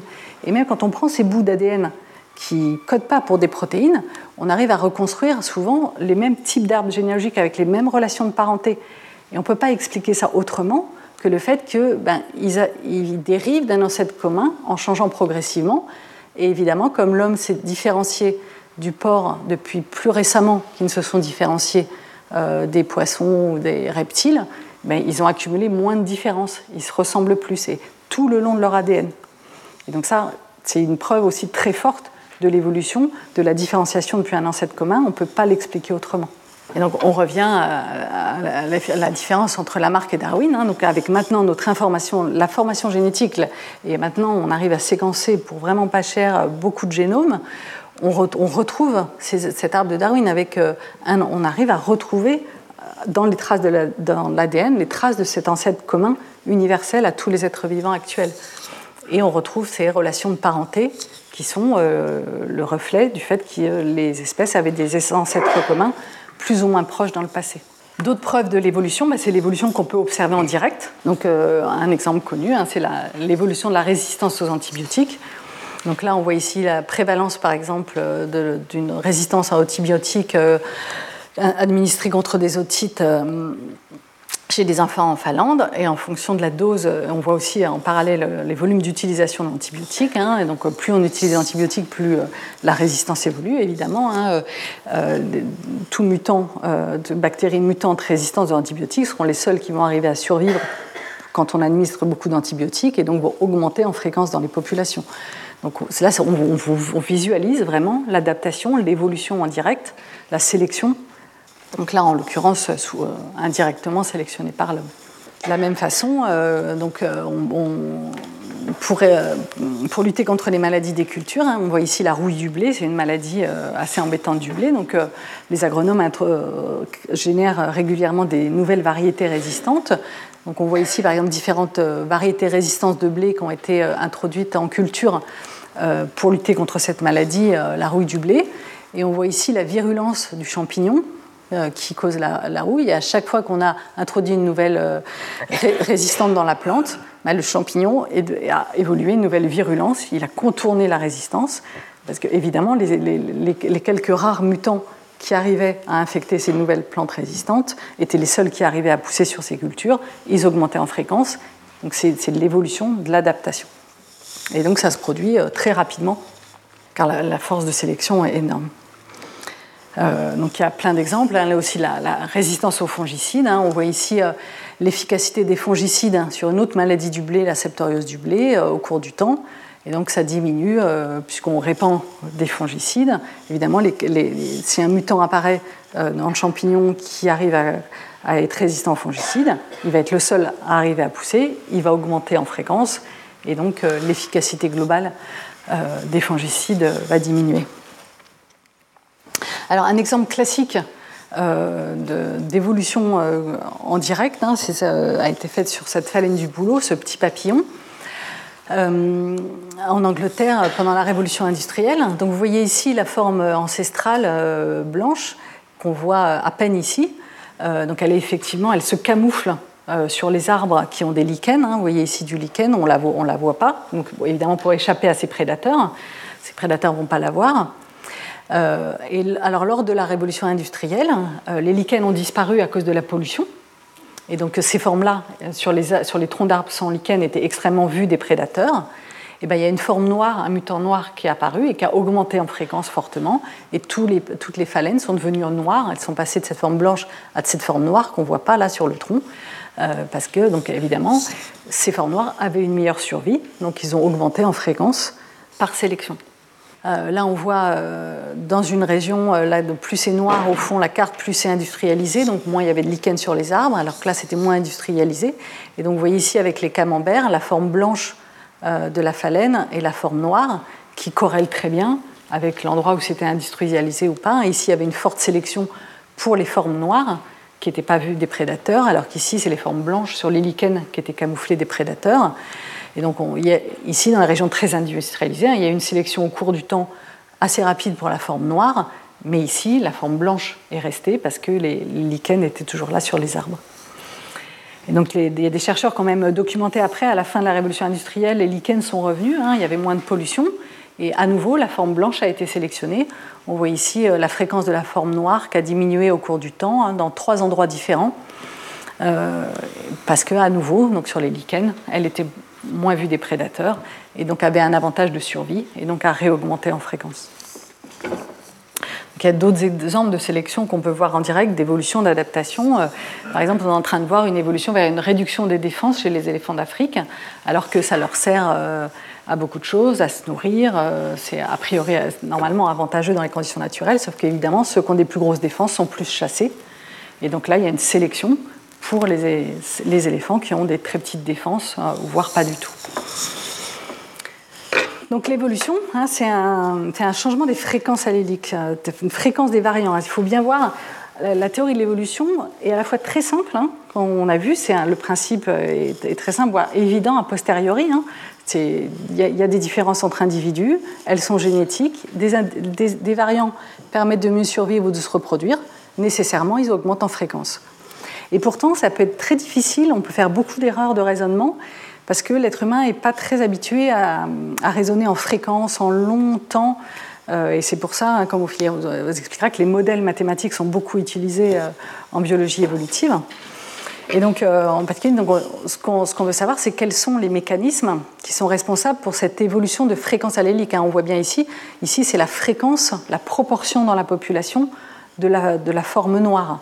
Donc, quelles sont les forces? Donc, on a vu beaucoup la sélection naturelle, mais ce n'est pas la seule force qui fait changer les fréquences alléliques. Il y a quatre forces évolutives quatre forces principales qui font changer ces fréquences alléliques. Donc, on va les voir en détail. Donc, il y a la mutation, qui n'est pas, très puissante pour faire changer les fréquences alléliques, mais qui est la seule force qui permet d'introduire des nouvelles variations dans la population. Donc la, sélection naturelle qu'on a déjà vue, la dérive génétique, c'est-à-dire la stochasticité, on va revenir là-dessus. Hein, les fréquences des variants génétiques dans les populations changent sous l'effet de la sélection, mais aussi parce que les populations ne sont pas infinies. Et donc, euh, il y a des variations stochastiques de fréquences alléliques qui peuvent avoir des importances énormes au cours de l'évolution. Et on va voir aussi la migration entre des populations. Hein, s'il y a deux populations qui ont des fréquences de variants différents et qu'il y a des échanges entre eux, bah, ça va homogénéiser euh, les fréquences alléliques. Donc on va voir euh, ces quatre forces évolutives. Donc la mutation, hein, c'est ben, une erreur lors de la réplication de l'ADN. Vous savez, une, molécule d'ADN, donc c'est une double hélice. Et au moment où euh, une cellule se divise en deux cellules, eh bien, une molécule d'ADN se réplique pour donner deux molécules d'ADN. Donc il y a un mécanisme, des enzymes spécifiques qui, euh, par euh, une, qui, répliquent fidèlement la molécule d'ADN, sauf que de temps en temps, elle fait des erreurs. Donc normalement, en face d'un T, elle fait un A et en face d'un G, elle fait un C. Donc elle arrive à répliquer fidèlement la, la nouvelle molécule. Mais là, on voit qu'elle a introduit une erreur. De temps en temps, elle se trompe. Alors le plus souvent, c'est corrigé mais pas toujours. Et donc, ça va changer la fréquence allélique, ça va introduire un nouveau variant. Donc, euh, ça se produit très rarement, hein, les, fréquences de mutation, euh, et d'ailleurs, la plupart du temps, elles sont délétères, donc heureusement, c'est très rare. Mais c'est la seule façon d'avoir des nouveautés dans l'évolution. Les autres forces n'introduisent pas de nouveautés, elles font que changer les fréquences des variants qui existent. Là, c'est une force qui ne change pas les fréquences alléliques très vite, on peut le montrer avec des modèles mathématiques, mais qui est la seule façon d'introduire de la nouveauté. Alors cette nouveauté, elle peut être introduite de différentes façons. On peut changer. Donc on a vu que euh, dans l'ADN, il y a des gènes qui donnent des protéines. Et donc si on change un des acides aminés de la protéine, ça peut changer la fonction de la protéine. Un exemple classique, hein, c'est ces souris qui ont des couleurs différentes. Alors euh, encore une fois, pour se protéger des prédateurs, on voit quand elles sont noires, elles sont mieux cachées sur les rochers, alors que quand elles sont euh, claires, elles sont mieux cachées sur le sable. Et donc euh, cette différence de couleur est due à une différence de juste quelques, acides aminés à un seul gène. Donc c'est une, protéine membranaire qui a plus ou moins d'affinité avec différents précurseurs de mélanine et qui donne deux formes de mélanine plus ou moins foncées. Donc une des mutations qu'on connaît les plus, hein, c'est ce changement d'un acide aminé dans une protéine qui peut changer sa fonction. Il, peut y avoir aussi complètement perte du gène. Par exemple, donc les mutants albinos, hein, euh, ils ont perdu la capacité complète à faire de la mélanine, ils sont tout blancs.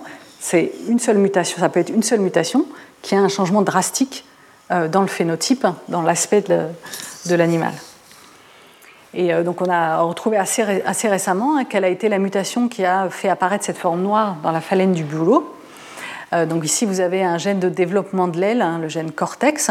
Et ben, dans la forme noire, il y a un gène sauteur qui s'est inséré euh, dans, notre ADN. Donc on a nos gènes qui servent à, faire l'organisme vivant, mais il y a aussi ce qu'on appelle des gènes égoïstes qui servent à rien à part à se répliquer. C'est un peu des parasites de l'ADN ils sont capables de se copier-coller dans le génome. Donc euh, ils, euh, ils, existent parce qu'ils sont capables de se copier-coller, mais souvent ils font des mutations dans les gènes en se copiant-collant au milieu d'un gène. Alors la plupart du temps c'est délétère, hein, c'est désavantageux, mais de temps en temps ça donne une variation qui est avantageuse.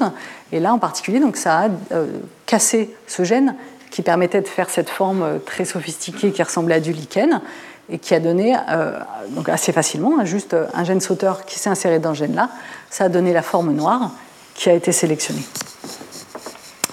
Il y a aussi des mutations qui peuvent changer pas le gène lui-même, le gène ne bouge pas, mais va changer le moment ou l'endroit où il est exprimé. Vous savez que ben, toutes nos cellules euh, ont, les mêmes gènes, le même euh, génome, mais, on a des cellules différentes. Quand même, les cellules qui produisent nos cheveux, notre cœur, nos, sont différentes parce qu'elles expriment des gènes différents à différents moments de la vie ou à différents endroits dans notre corps. Et donc une mutation sur cette partie d'ADN qui dit à quel moment et à quel endroit doit s'exprimer le gène peut aussi avoir des conséquences extrêmes. Un exemple classique, chez l'être humain, ça va être le changement d'expression de la production de la lactase, donc qui permet de digérer le lait. Donc chez la plupart des animaux, hein, la capacité à digérer le lait euh, chez les mammifères et euh, uniquement chez les bébés, chez les petits, quand ils, quand allaitent pour euh, se nourrir du lait de leur mère. Et puis à l'état adulte, ils sont plus capables de digérer le lait, ils arrêtent de produire cette lactase qui sert plus à rien. et bien chez l'être humain, il y a des populations qui ont évolué par un changement d'expression, ils sont toujours capables à l'état adulte d'exprimer de cette lactase et donc de digérer le lait. Et donc évidemment, ça a été produit par sélection dans les populations qui ont euh, domestiqué le bétail et donc ils buvaient le lait. Et donc là, c'était avantageux de pouvoir boire ce lait et donc de digérer le sucre du lait. Et donc vous voyez ici, plus c'est foncé, plus cette persistance de la lactase est en fréquence élevée dans les populations. Donc c'est apparu indépendamment chez différentes populations euh, d'agriculteurs. Euh, et donc il y a un grand nombre d'êtres humains qui ne sont pas capables de digérer la, lactase, qui sont pas capables de produire la lactase à l'âge adulte. Et donc ça, c'est une mutation, une adaptation qui s'est produite par un changement dans le moment d'expression d'un gène. Le gène lui-même n'a pas changé. Une autre adaptation chez l'être humain euh, a été, euh, qui implique aussi un changement de régulation, mais aussi une duplication de gènes. Hein, une, façon assez facile euh, de faire de la nouveauté en évolution, bah, c'est vous avez un gène au départ et il se duplique. Vous avez deux copies de gènes, donc il y en a un qui peut garder sa fonction et l'autre qui peut évoluer rapidement pour prendre une nouvelle fonction sans repartir de rien. Donc ça a été le cas. Donc l'amylase, hein, c'est une enzyme qui permet de dégrader l'amidon, de digérer l'amidon, qu'on trouve par exemple dans le maïs. Euh, ben, donc, euh, normalement, elle est exprimée dans l'estomac. Et ben, chez l'être humain, elle s'est dupliquée et il y a un gène qui est exprimé dans l'estomac et un gène qui est exprimé dans la salive qui permet déjà de prédigérer l'amidon. Donc pareil, le gène est le même, mais il est exprimé à un moment différent. C'est une mutation qui a changé l'expression de ce gène-là.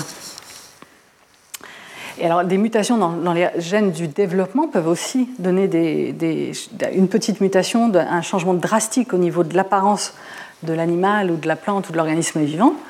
Donc là, vous avez euh, un embryon euh, de mouche avec différents euh, segments où, des gènes sont exprimés différemment. Donc dans ce segment-là, bah, il y a des gènes de production d'une aile qui est exprimée, mais pas dans ce segment-là, qui ne produit pas d'aile. Pourtant, chaque cellule, dans chacun des segments, a tous les gènes, mais ils ne sont, ils sont pas tous exprimés pareil dans les différents segments. Ben, S'il y a une mutation ici s'il y a une mutation qui fait que ce segment-là aussi va se mettre à produire une aile, ben vous avez une mouche avec une paire d'ailes ou deux paires d'ailes en plus. Et donc c'est une petite mutation, mais qui va donner un changement énorme euh, sur l'organisme vivant, qui peut être la plupart du temps délétère, mais de temps en temps qui peut être avantageux. par exemple, euh, donc vous voyez ici une salamandre, euh, qui est, et sa forme à l'état adulte, et vous voyez ici une espèce très proche, génétiquement très proche et qui ressemble à ça, qui est très différent. Mais en fait, cette forme-là ressemble beaucoup à la forme larvaire de cette salamandre. Et donc en fait, c'est une petite mutation dans le développement qui a fait que dans cette lignée-là, ces animaux deviennent adultes à un stade qui était l'état larvaire chez leurs ancêtres. Et donc en fait, ils restent à l'état larvaire, sont capables maintenant de se reproduire à l'état larvaire, et ça change complètement drastiquement leur forme. D'ailleurs, on pense que l'être humain est néoténique, donc on appelle ça la néoténie, c'est-à-dire de devenir adulte à un état qui était l'état larvaire ou euh, infantile euh, chez l'ancêtre. Et euh, l'être humain en particulier ressemble beaucoup l'être humain adulte ressemble beaucoup plus à un chimpanzé enfant qu'un chimpanzé adulte sur beaucoup de choses, sur la tenue, la bipédie, la, taille du cerveau, la capacité à jouer, à apprendre tout le long de la vie. Et donc il y a eu probablement une étape de néoténie, c'est-à-dire d'acquisition de la capacité à se reproduire à un stade qui était avant l'état infantile chez les ancêtres. Et donc qui change drastiquement, évidemment, l'aspect euh, de l'organisme vivant. Donc ça, c'est différents types de mutations, donc ce qui peut expliquer qu'on peut avoir des petits changements progressifs ou des grands changements qui tout d'un coup vont changer euh, drastiquement des formes vivantes. Et donc ça, c'est la seule force qui peut permettre euh, d'introduire de la nouveauté dans les populations. Et donc après, il y a ces trois, forces-là qui font changer les fréquences, euh, à partir de ces mutations, qui peuvent soit les faire disparaître, soit les faire augmenter en fréquence. Donc il y a la sélection naturelle, hein, donc on a déjà vu ce schéma, mais il est vraiment important, c'est la base pour comprendre et pour pouvoir raisonner sur la sélection naturelle sans se tromper, il faut vraiment toujours penser qu'il y a de la variation dans les populations. Et si on veut comprendre pourquoi un caractère évolue, pourquoi un comportement existe, la seule façon vraiment de raisonner sans se tromper, c'est de, se dire bah, pourquoi ce variant-là, il a permis de mieux survivre ou de laisser plus de descendants que les autres. Et à ce moment-là, forcément, il a augmenté en fréquence dans les populations, voire a envahi les populations. Euh, donc, euh, une autre façon de voir, hein, donc il faut euh, la variation génétique, l'héritabilité, des différences de survie ou de nombre de descendants. Et donc, la sélection naturelle change la composition des populations, la fréquence des variants donc, euh, un autre exemple hein, de la façon dont la sélection naturelle fonctionne, euh, si vous imaginez ces moustiques avec euh, par hasard des mutants résistants, qui apparaissent régulièrement, qui la plupart du temps servent à rien, mais si vous répandez un insecticide, bah, tous, les moustiques sensibles vont disparaître, ne vont rester que les résistants, et donc forcément hein, la population va devenir résistante. C'est de l'adaptation, de l'évolution, c'est de la sélection naturelle, plus ou moins naturelle.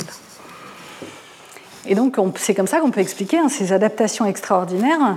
Euh, alors, on peut se dire, mais, comment euh, cette araignée a pu ressembler à ce point à sa proie? Mais il suffit, euh, il suffit qu'au départ, qu'il y ait une vague ressemblance qui soit déjà avantageuse, qui lui permette d'approcher un peu plus près ses proies. La fourmi va évoluer pour. les fourmis qui seront capables de reconnaître l'araignée vont augmenter en fréquence, mais l'araignée qui va ressembler un peu plus par une mutation à la fourmi va encore augmenter en fréquence. Et donc c'est vraiment sur des échelles de temps, il faut imaginer des échelles de temps immenses géologiques et des petites variations. Et si chaque variation est avantageuse, là au cours du temps, on peut arriver à euh, donc cette araignée. Celle-là aussi, hein, c'est une araignée qui ressemble à sa proie ici, euh, la fourmi eucophile. Euh, c'est un insecte qui ressemble à des feuilles. Il suffit qu'au départ, il y ait une petite ressemblance qui fait qu'un prédateur puisse le prendre un peu pour une feuille au départ. Puis petit à petit, le prédateur va apprendre à le reconnaître parce qu'un un variant qu'il aura reconnu aura une meilleure survie. Et chaque nouvelle variation qui va augmenter un peu la ressemblance va être sélectionnée. Donc sur des échelles de temps géologiques, ça permet des adaptations inouïes comme ça. Et donc, si on reprend l'exemple de l'être humain, hein, qui peut paraître tellement sophistiqué qu'on peut se dire, hein, une des critiques classiques euh, euh, des créationnistes est de dire euh, qu'une moitié d'œil ne sert à rien, donc l'évolution ne peut pas fonctionner pour expliquer l'œil. Mais donc, c'est mal comprendre comment fonctionne l'évolution. Hein. Ce n'est pas qu'il y a une moitié d'œil, c'est qu'il y a des intermédiaires qui sont tous avantageux. Et on, connaît aujourd'hui des organismes vivants qui ont des, formes d'yeux euh, plus ou moins complexes. Et donc on peut très bien reconstruire un peu quelle a été l'évolution de la complexification euh, des yeux. Donc euh, si on c'est pas tel, ici elles ont juste quelques cellules photosensibles, elles sont juste capables de dire est-ce qu'il y a de la lumière ou pas? donc s'il fait jour ou nuit, s'il y a un prédateur qui passe au-dessus, c'est déjà très utile. Après, il y a des euh, gastéropodes ici qui ont des cellules incurvées, et donc du coup, ça leur permet de savoir d'où vient la lumière, hein, suivant quelles cellules sont. Euh, si, euh, si, ces cellules-là reçoivent la lumière, c'est que la lumière vient d'ici. Si ces cellules-là reçoivent la lumière, c'est que la lumière vient d'ici. Donc c'est juste une petite incurvation qui donne un avantage énorme, qui permet de dire d'où vient la lumière. Et si la cavité est encore un peu plus refermée, ben, ça permet d'avoir une image plus précise sur ces cellules.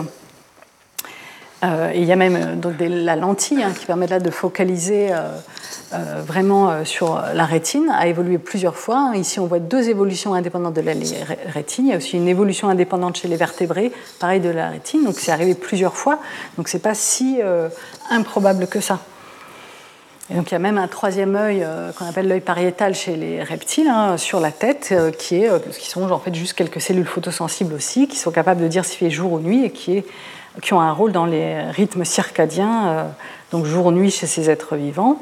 Et donc, euh, nous, on a perdu ce troisième œil, hein, mais euh, on a encore des restes sous la forme de cette glande pinéale qui continue à réguler nos rythmes circadiens. Donc, comme je vous disais, je vais prendre quelques exemples pour vous montrer que c'est vraiment pas si évident toujours de raisonner correctement en évolution, même si le principe de base est très simple. Euh, le, fait de raisonner en fréquence et sur des longues échelles de temps rend les choses un peu difficiles. Et souvent, euh, on, se dit, bah, ce qui est sélectionné, c'est ce qui est bien pour l'espèce, ce qui est bien pour la population. Alors la plupart du temps, c'est vrai. Un variant qui augmente en fréquence, la plupart du temps, il donne une adaptation qui est bonne globalement pour la population. Mais ce n'est pas toujours vrai. Et donc, euh, alors, par exemple, des, cas de, comportement qui peuvent être difficiles à expliquer. Hein. donc, c'est ces mâles chez cette araignée qui se font manger souvent par les femelles et ils le font activement. Ils cherchent à être mangés, c'est-à-dire qu'ils font un mouvement actif de bascule vers la bouche de la femelle.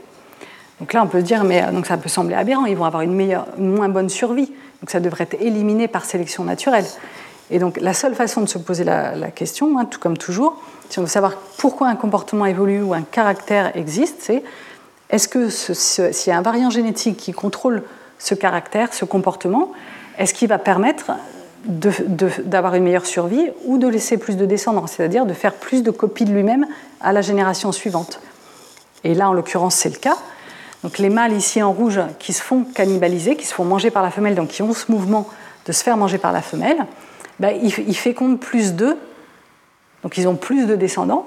Donc ce variant génétique qui induit le comportement suicidaire dans ce cas-là de se faire manger par la femelle, il permet de laisser plus de descendants.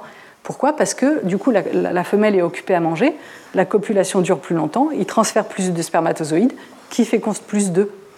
Et donc oui, ce comportement diminue la survie, mais augmente le succès reproducteur et donc le nombre de copies de ce variant qui va être laissé à la génération d'après, si de toute façon les mâles en question ont peu de chance de trouver une autre femelle après euh, avec qui s'accoupler.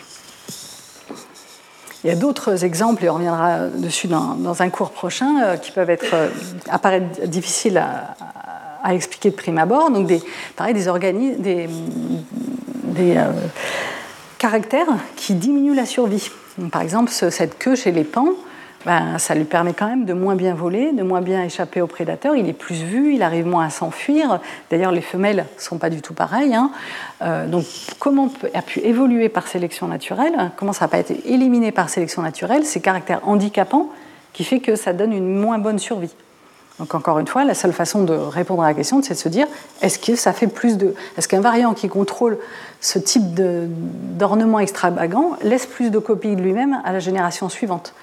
Donc il y a des expériences classiques qui ont été faites. On a regardé, euh, suivant la longueur de la queue de certains oiseaux, le nombre de nids qu'ils arrivaient à faire, le nombre de descendants qu'ils arrivaient à faire. Euh, mais alors, dans les populations naturelles, le problème, c'est qu'il peut y avoir plein d'autres caractères, euh, plus ou moins corrélés, associés. Donc, il y a des manipulations expérimentales qui ont été réalisées. Donc, il y a des chercheurs qui ont bah, raccourci la queue de ces mâles oiseaux, ou qui les ont raccourcis puis recollés pour voir s'il n'y a pas juste un effet de la manipulation, euh, ou qui ne l'ont pas du tout manipulé, ou qui ont rallongé la queue euh, de ces mâles oiseaux. Et on voit que bah, les queues qui ont été rallongées font énormément plus de descendants que euh, les mâles qui ont une queue plus courte ou raccourcie ou juste queue naturelle. Donc les femelles préfèrent une queue plus longue. Donc c'est comme ça que ça a évolué. Alors on me dirait pourquoi est-ce que les femelles préfèrent les mâles avec un, un ornement handicapant? Donc elles vont avoir des fils qui ont aussi une moins bonne survie. Donc on verra ça euh, dans le cours sur, euh, euh, la semaine prochaine sur l'évolution des comportements. Donc encore une fois, hein, pour comprendre l'évolution, vraiment, il faut faire attention à ce qu'on appelle les raisonnements panglossiens, donc qui viennent du docteur Pangloss dans Candide de Voltaire, qui disait que tout, était, tout est pour le mieux dans le meilleur des mondes et qu'on a un nez pour porter des lunettes. Et souvent, on entend ça alors dans les documentaires animaliers, par exemple, ce comportement évolue pour perpétuer l'espèce. Mais non, l'évolution naturelle ne fonctionne pas pour perpétuer l'espèce. Il euh, n'y a pas euh, quelqu'un au-dessus qui dit euh, ça c'est bon pour l'espèce et donc ça va évoluer. C'est vraiment un variant qui augmente en fréquence parce qu'il permet de faire plus de descendants ou avoir une meilleure survie. Alors la plupart du temps, ça permet une meilleure survie, une meilleure persistance de l'espèce, mais pas toujours. Euh, un, par exemple, un exemple classique, c'est euh, un, parasite qui n'a pas intérêt à tuer son hôte. Euh, ben si, si le fait d'être plus virulent et de tuer son hôte lui permet de mieux se transmettre et donc d'augmenter en fréquence dans la population, ben, il va augmenter en fréquence dans la population, quitte à ce que dans dix générations, il n'ait plus aucun hôte à infecter. Mais il ne peut pas prévoir en avance que ça va arriver. L'évolution est myope. Elle fonctionne vraiment par une augmentation en fréquence des variants qui permettent de faire le plus de descendants même si à long terme, ce n'est pas bon pour l'espèce. Donc euh, il faut vraiment faire attention au raisonnement panglossien et toujours revenir à la question de quel variant permet de faire plus de copies de lui-même à la génération suivante, donc survit mieux et ou laisse plus de descendants. c'est un aspect que Stéphane Jay Gould, donc un formidable vulgarisateur de la théorie de l'évolution, avait aussi appuyé. Hein. Il avait pris l'exemple de la basilique Saint-Marc à Venise, où il disait ces écoinçons là, ces parties en triangle sont magnifiques. On a l'impression que l'architecte l'a fait exprès pour les décorer. C'est magnifique, mais en fait, c'est juste le résultat d'architectural de ce dôme. On ne peut pas faire ce dôme sans faire ces, écoinçons.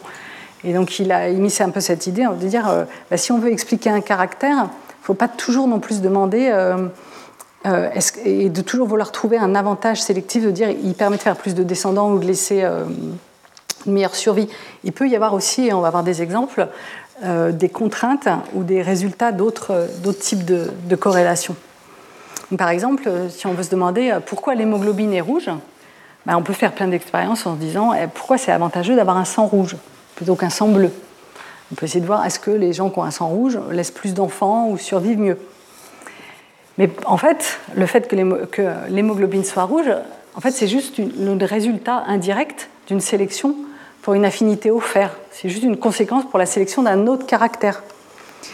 Et donc, euh, c'est un exemple hein, où il ne faut pas être toujours panglossien et de se dire que chaque caractère est avantageux et le résultat de la sélection naturelle.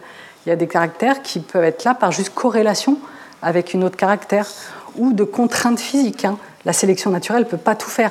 Par exemple, elle on ne pourrait pas générer ces éléphants avec des pattes toutes fines euh, comme Dali euh, avait imaginé. Parce que simplement, des pattes toutes fines ne supporteraient pas le poids de ces éléphants. Hein. D'ailleurs, si on regarde euh, le diamètre du fémur, hein, donc des, os euh, des jambes, en fonction du poids du corps, on a une, très belle corrélation euh, qui est le résultat de cette contrainte. étant donné un poids donné, on, est obligé d'avoir une taille de fémur minimale pour soutenir le poids. Et donc la sélection naturelle ne peut pas non plus faire n'importe quoi, même si ça avait un avantage euh, et dans ce qu'on appelle aussi en évolution des compromis évolutifs, hein, euh, ben, des, fois on ne peut pas tout faire. Euh, là par exemple, chez ces oiseaux, donc suivant la distance entre les deux yeux, donc plus les deux yeux sont rapprochés, plus il y a un recouvrement entre la vision des deux yeux, ce qui permet d'avoir la vision en trois dimensions. Donc là par exemple, la vision des deux yeux se recoupe sur cette, cet arc, et donc là, cette chouette voit en deux dimensions ici. Par contre, euh, ici, l'autruche a les yeux beaucoup plus écartés, et donc il y a un très faible endroit où elle peut voir en trois dimensions, mais du coup, elle a une beaucoup plus forte amplitude, elle voit à presque 360 degrés. Donc il y a un compromis à faire, il y a des contraintes entre soit on voit mieux en trois dimensions en ayant les yeux rapprochés, soit on voit une plus grande amplitude. Euh, il faut faire un compromis, on ne peut pas tout avoir. Et donc souvent, les prédateurs ont les yeux plus rapprochés pour arriver à foncer sur leur proie avec une plus grande précision pour voir en trois dimensions alors que les, euh, herbivores qui euh, ont des prédateurs voient plus euh, avec un champ d'amplitude plus large, ont les yeux plus écartés, pour voir arriver les prédateurs de plus loin. Et donc encore une fois, hein, non seulement il y a des contraintes, des compromis à réaliser, des corrélations, et puis ben, on est juste les organismes vivants sont juste le résultat d'une histoire de modification progressive depuis un ancêtre commun. Euh, et, toutes les mutations les plus avantageuses se sont peut-être pas produites. Euh, et donc euh, vraiment l'évolution fonctionne en bricoleur.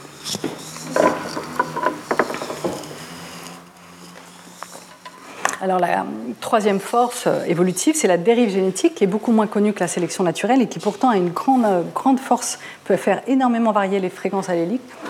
Donc l'idée, c'est par exemple, vous avez euh, différentes billes de couleurs avec des fréquences différentes dans une bouteille, et vous, en prenez au hasard que quelques-unes. Ben, la, fréquence ici de vos couleurs ne va pas être la même que la fréquence au départ.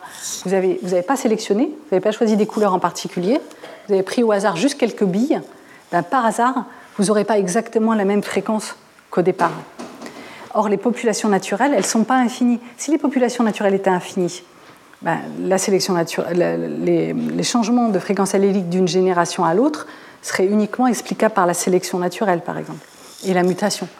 Mais dans une population, donc on peut simuler, encore euh, faire des modèles. Hein. si on regarde la fréquence allélique, on simule euh, mathématiquement les changements de fréquence allélique d'une génération à l'autre euh, dans une population où il n'y a que 10 individus, sans sélection. Mais juste par hasard, on choisit parmi les gamètes de la génération d'avant, on en choisit 10 au hasard ben, ça ne va pas être une représentation exacte de la génération d'avant. Et donc, là, on a différentes répétitions, différentes populations qui évoluent avec 10 individus. On voit que ça change très vite. Les fréquences alléliques changent juste par hasard, par stochasticité, parce que les populations ne sont pas infinies. Ici, on a la même chose avec une taille de 100 individus, donc la stochasticité est moins grande, il y a une meilleure représentation de la population de départ. Donc il y a quand même une stochasticité, un changement de fréquence allélique, mais beaucoup moins fort que dans une petite population. Donc plus les populations sont petites, plus la dérive génétique a un fort impact. Et donc en particulier dans la population humaine, ça a eu euh, des grandes influences, hein, mais dans toutes les populations, ça joue. Donc ça, peut contrecarrer euh, l'évolution, faire qu'elle est moins, euh, moins efficace. Donc par exemple, vous savez que l'être humain est originaire d'Afrique. Bah, la variation génétique en Afrique est beaucoup plus grande que dans le reste du monde. Donc l'être humain est sorti d'Afrique il y a à peu près 100 000 ans et il a envahi le globe mais il n'y a qu'une petite partie de la diversité génétique d'Afrique qui est sortie et qui a envahi le monde. Et donc il y a eu un énorme, ce qu'on appelle un goulet d'étranglement, une forte dérive génétique, qui font que les fréquences alléliques ici sont pas les mêmes qu'ici, et pas, uniquement par sélection, aussi par cette dérive génétique, cet effet stochastique, ce goulet d'étranglement.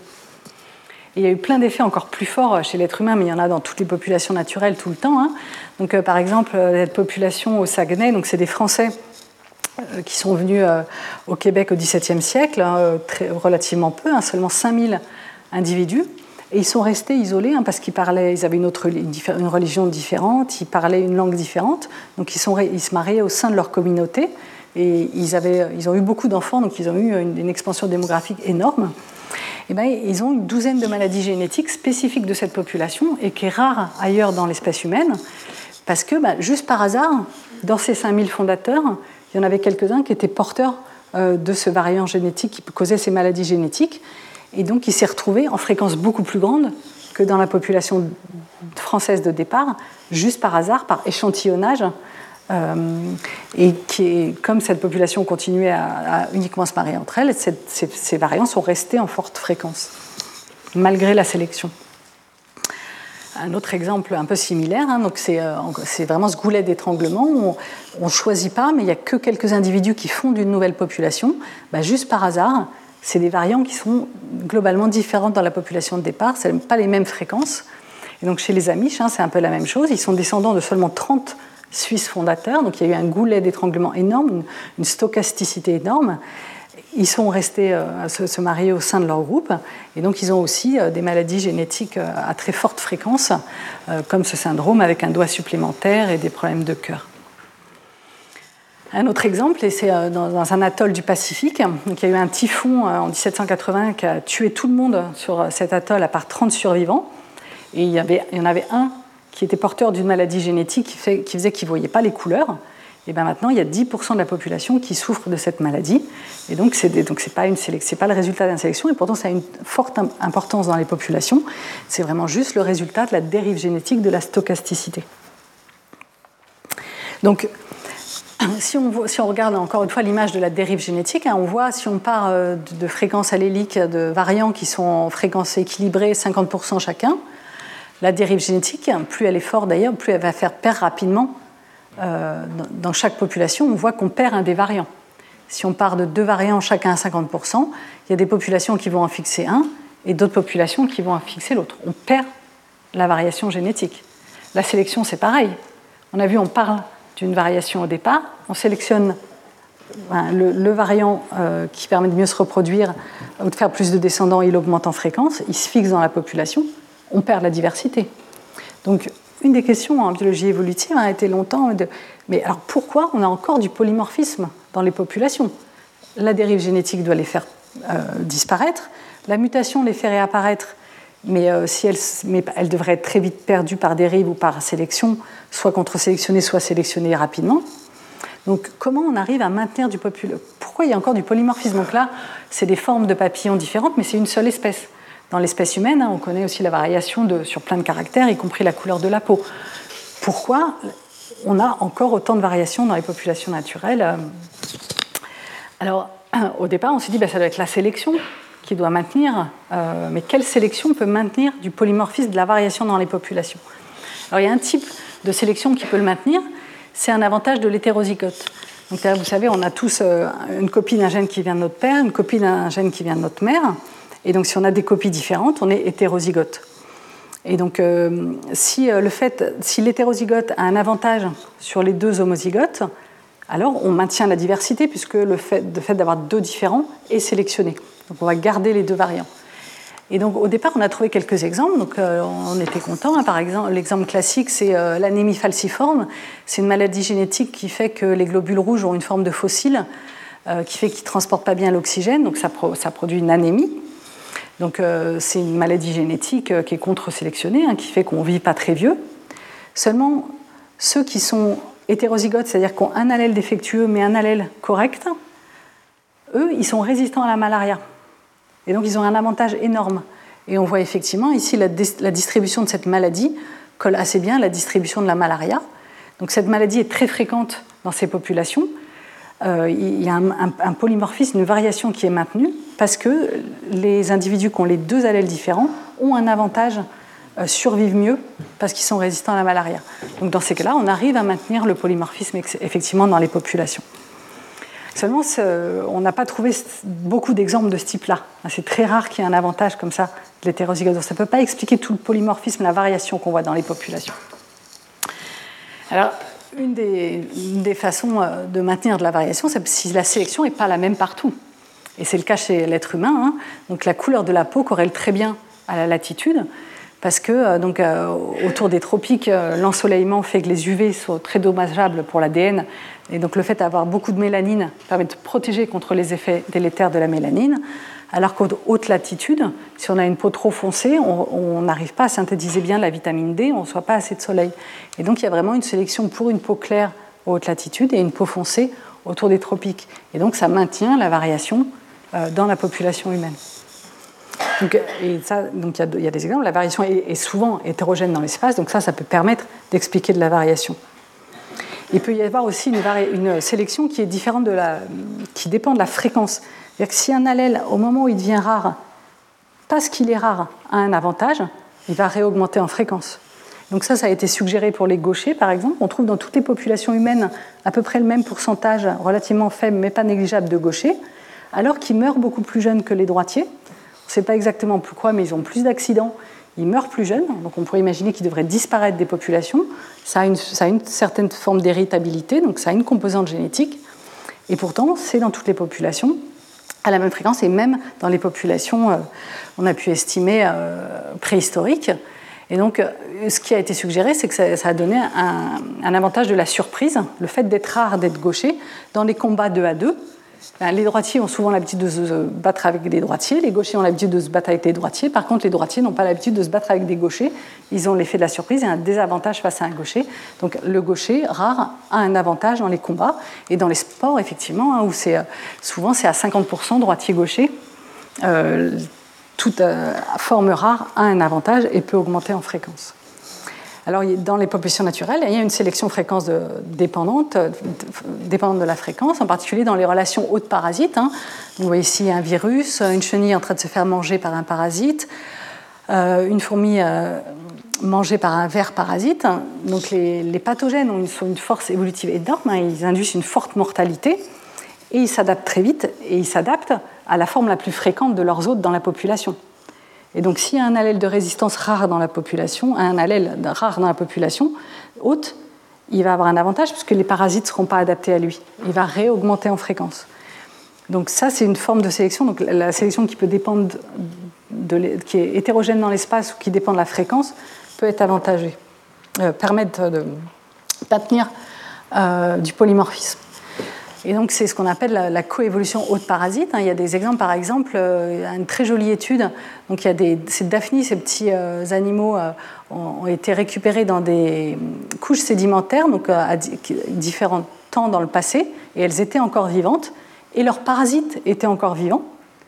Et donc, ces chercheurs, ils ont inoculé des parasites de différents temps dans le passé sur des daphnies de différents temps dans le passé. Et ce qu'ils ont trouvé, c'est que euh, les parasites contemporains étaient toujours meilleurs à infecter euh, leurs hôtes contemporains que les hôtes du passé ou les hôtes du futur. Donc il y a une évolution sans cesse, un avantage des formes rares, et donc sans cesse une évolution. Donc ça permet d'expliquer le maintien du polymorphisme dans les populations.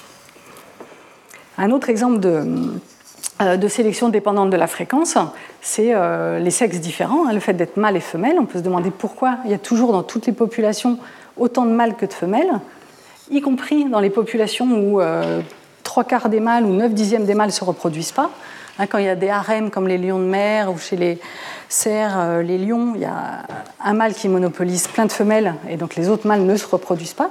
Donc pourquoi les populations continuent à faire 50% de mâles et de femelles? Donc c'est là où on peut se dire euh, typiquement, un raisonnement panglossien dirait bah, ça serait mieux un sexe ratio de trois quarts. Hein. Si chaque femelle qui est limitante pour le nombre de descendants parce qu'elle s'occupe toute seule de ses petits dans ses espèces, euh, avec trois quarts de femelles, une population fait, augmente beaucoup plus vite en taille qu'avec un sexe ratio de 1,5, alors qu'il y a plein de mâles qui ne se reproduisent pas. Donc pourquoi il y a toujours autant de mâles? On se dirait, pour le bien des populations, il vaudrait mieux qu'il y ait moins de mâles dans ces populations avec des harems. Mais ce n'est pas comme ça que la sélection fonctionne. Elle ne fonctionne pas pour le bien des espèces. Il faut vraiment se demander, dans cette, dans cette euh, euh, imaginons une espèce où euh, il y a trois quarts de femelles pour un quart de mâles,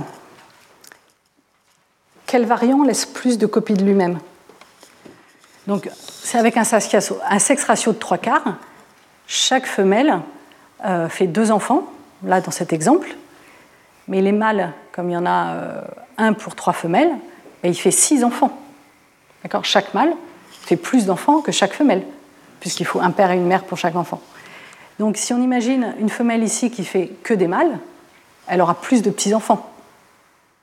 Donc un variant génétique qui fait que là, une femelle ferait plus de mâles, augmente en fréquence jusqu'à un sexe ratio de 1,5. Il y a vraiment une sélection dépendante de la fréquence. Le sexe rare a un avantage, il fait plus de descendants que le sexe fréquent.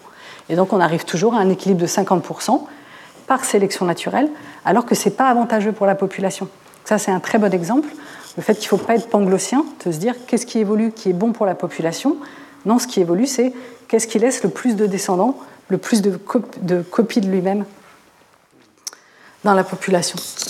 Alors, une autre forme de sélection euh, qui permet de maintenir le polymorphisme, c'est ce qu'on appelle la sélection disruptive, c'est-à-dire des sélections pour deux euh, optimaux par exemple, chez cet oiseau-là, si on regarde la largeur de la mandibule, du bec, et le nombre d'oiseaux, euh, on voit qu'il y a deux pics. C'est une distribution bimodale. Il y a des oiseaux avec des petits becs et des oiseaux avec des gros becs. Et on voit qu'effectivement, la probabilité de survie a deux pics aussi, parce qu'en fait, il y a deux types de graines dans cette population. Des petites graines, il vaut mieux avoir un petit bec pour manger, et des grosses graines, il faut un gros bec. Et donc les intermédiaires ont une faible survie, et on les trouve moins dans les populations. Donc ça aussi, ça, permet de maintenir le polymorphisme. Cependant, ces différentes forces sélectives peuvent permettre d'expliquer de la variation, mais elles ne peuvent pas expliquer le polymorphisme énorme qu'on voit dans l'ADN. Et donc, c'est donc euh, Kimura en 1983 qui a proposé la théorie neutraliste et qui a dit qu'en fait la plupart de la variation dans, dans les populations et dans l'ADN est en fait complètement neutre. C'est du polymorphisme transitoire euh, donc, ici encore, on a la variance des fréquences alléliques. De temps en temps, il y a des mutations qui arrivent. Si elles sont complètement neutres, c'est-à-dire qu'elles ne permettent pas plus ou moins de descendants, elles vont augmenter en fréquence ou diminuer en fréquence, mais certaines vont augmenter jusqu'à fixation. Et donc il y a un moment où il y a du polymorphisme, il y a de la variation dans les populations, juste à cause de la dérive génétique, le temps que ça soit perdu ou fixé. Et donc c'est une autre façon de, de dire qu'il ne faut pas être panglossien, c'est-à-dire qu'il y a aussi beaucoup de variations qui est juste neutre et qui est euh, des mutations qui apparaissent, qui dérivent euh, et qui vont se fixer ou pas, mais qui s'égrègent dans les populations. Et d'ailleurs, cette, information neutre est capitale pour nous, biologistes de l'évolution, parce que par exemple, si on veut, si on veut construire l'histoire de la sortie de l'homme d'Afrique, ben, si on prend des caractères sous sélection comme la couleur de la peau, on ne va pas avoir l'histoire de l'être humain depuis l'Afrique, on aura l'histoire de la sélection pour la couleur de la peau. Si on veut l'histoire démographique de l'être humain, il nous faut des marqueurs génétiques qui ne sont pas sous sélection. Et donc ça, c'est très utile pour étudier l'évolution. Et donc la dernière force évolutive, hein, donc la, migration, donc c'est assez simple. Hein. Si euh, on imagine là, on a deux types d'insectes, ici on n'en a que des bruns, ici que des verts, et qu'on a des migrations, donc là on a 100% de cette fréquence allélique, là 100% de cette fréquence allélique, bah, toute migration va changer la fréquence allélique, et très rapidement. Et ça, c'est une force euh, extrêmement rapide et très forte. Hein, on, peut encore simuler l'évolution de fréquence si on part de différentes populations avec des fréquences d'un allèle différent et qu'on autorise des migrations à chaque génération, ben, rapidement, les populations s'homogénéisent. Hein, plus, elles, se passent des migrants, plus leurs fréquences alléliques s'homogénéisent et elles deviennent pareilles. C'est ce qu'on voit aussi ici, hein, ce fameux exemple de euh, la phalène du boulot. On voit ici qu'il y avait une sélection pour euh, la forme noire, ici une sélection pour la forme blanche. Et on voit au milieu hein, qu'il y avait de la migration. Et là, on a des fréquences alléliques intermédiaires par cette migration. Donc euh, voilà, aujourd'hui, on a vu l'histoire de la théorie, les preuves de l'évolution, et les quatre forces évolutives hein, qui sont capitales pour comprendre l'évolution des organismes vivants. Et euh, donc, lundi prochain, on essaiera d'appliquer euh, ces grands principes de l'évolution à l'évolution des comportements pour essayer de comprendre certains types de comportements qui peuvent être euh, a priori parfois difficiles à, comprendre, comme pourquoi certaines espèces sont capables d'altruisme ou ces ornements handicapants chez certains mâles. Merci pour votre attention. Retrouvez tous les contenus du Collège de France sur www.colège-2-france.fr.